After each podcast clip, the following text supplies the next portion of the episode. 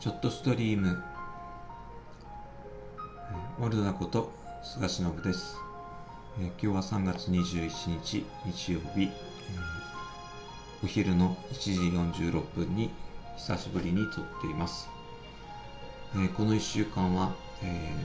私にとっては怒涛の1週間で、え福岡と機場何回往復したか分かりませんが、えー、実はまあ卒業旅行と、えー、卒業式に参加するために、えー、機場長と宮福岡を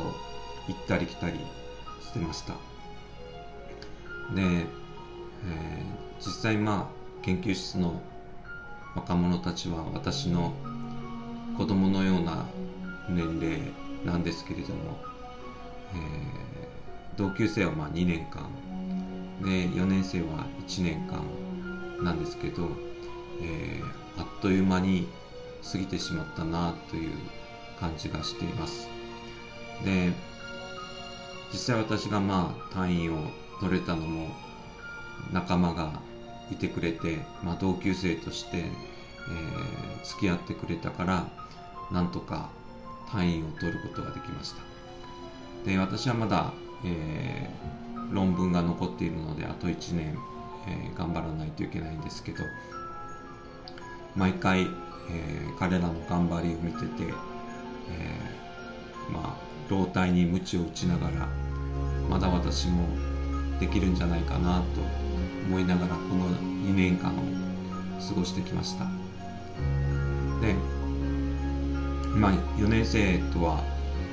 えー、コロナ禍の状況だったので、初めて会う姿がまあスーツ姿であったり袴姿であったり、まあ、当然マスクをしているので顔もよくわからない状態だったんですけど、えー、最初の最初で最後、まあ、みんなで集まることができて、えー、とても幸せな気分になりました。で去年の卒業生の時には、えー、動画を作ってプレゼントしたんですけど、えー、今年の卒業生には、えー、その動画を作るだけの写真とかそういうものがなかったし私自身もまあいろいろあって時間が取れなかったので、えー、何か記念になるプレゼントを送ろうと思ってずっと考えてて。で何がいいかなと思った時に、えー、私が30年前に、えー、技術者になった時に、まあ、先輩からもらった、えー、三角スケールがあるんですけど、え、その三角スケールを、えー、一人一人に送ろうと思って、え、注文して、え、本当は12個いるんですけどちょっと在庫の関係で10個しかまず入らなくてで後から2個届くっていうような状態で卒業式の日には10個しかなかったんですけどまあそれを渡す形にしました。で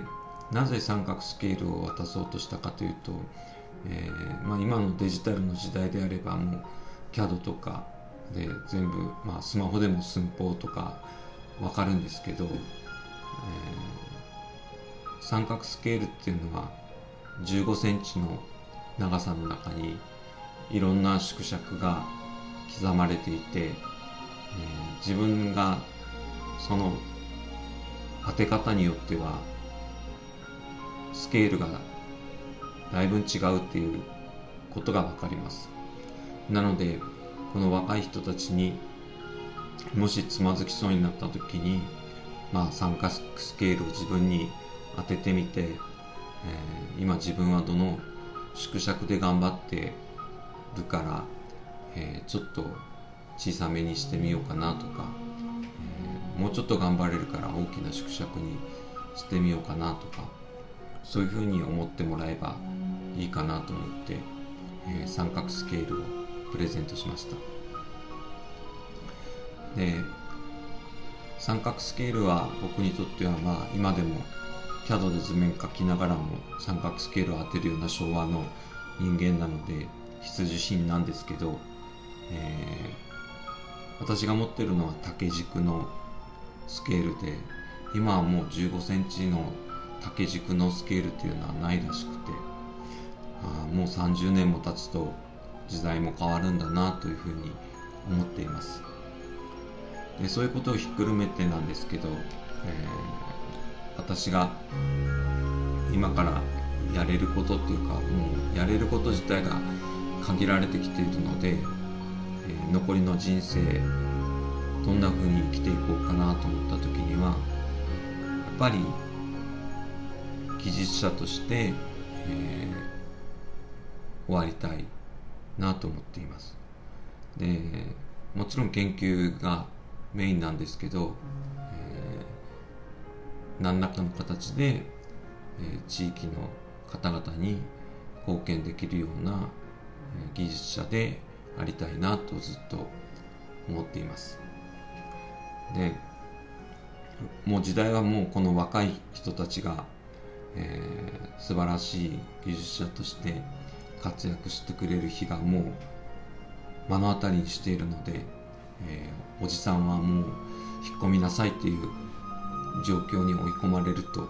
思っててで僕はそれでもいいと思っています。っていうのが、えーと、今まで私にはま上司もあ、まあ、部下もいなかったし上司もそういるわけでもなかったので一人でやってきたので、えー、そういう意味からすると、まあ、若い人たちがどんどん出てきてもう私を追い抜いて、まあ、追い抜か私が追いつくのがやっとなんですけど、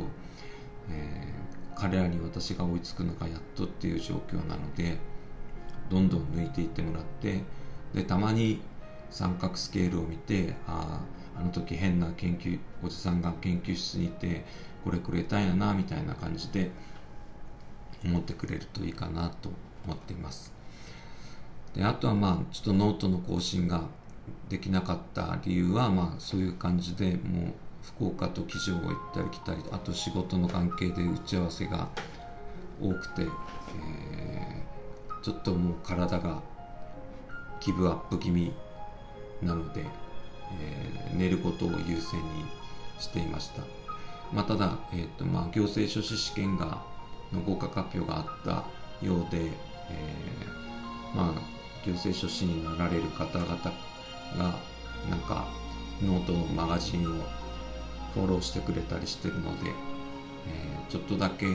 行政書士のお話もすると、えー、実際まあ試験を受けて、えー、開業される時ってま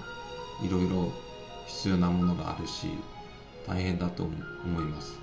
で私も開業してすぐに仕事がもらえたわけではないですけれどもまあ固定のお客さんがついてくれるまでとか、えー、それまでは本当収入が全くなくて逆に、えー、会費だけが出ていくっていうような状況もありました。でそれはもう行政書士に限らず個人事業主としてやる場合は避けて通れない道だと思います。でまあ運のいい人はどんどん稼げるでしょうし運が悪ければ稼げないということになってきますけどやっぱりそこに必要なのは、えー、お客さんとのコミュニケーションスキルに尽きるんじゃないかなと思っています。でそれはどの時代でやったとしてもデジタルになろうと、えー、コミュニケーションスキルはどうしても必要になってくると思います。で文字で伝わるものと伝わらないものもありますし面と向かって会わないといけないものもあります。だけどやっぱりこの卒業旅行とか卒業式を終えて感じたことはやっぱりディスプレイ越しに会うのではなくて、えー、距離を取りながらですマスクをしながらですけどやっぱり楽しい時間を空間を一緒に共有できることがどれだけ素晴らしいことなのかなというふうに感じました。でまたあと今地震が多くなって、えー、不安な状態が続きますけど、えー、私もどこかでまだ技術者として頑張れる時間がありますので、何かあったらまたコメントなどもしてください。今日も聞いていただいてありがとうございました。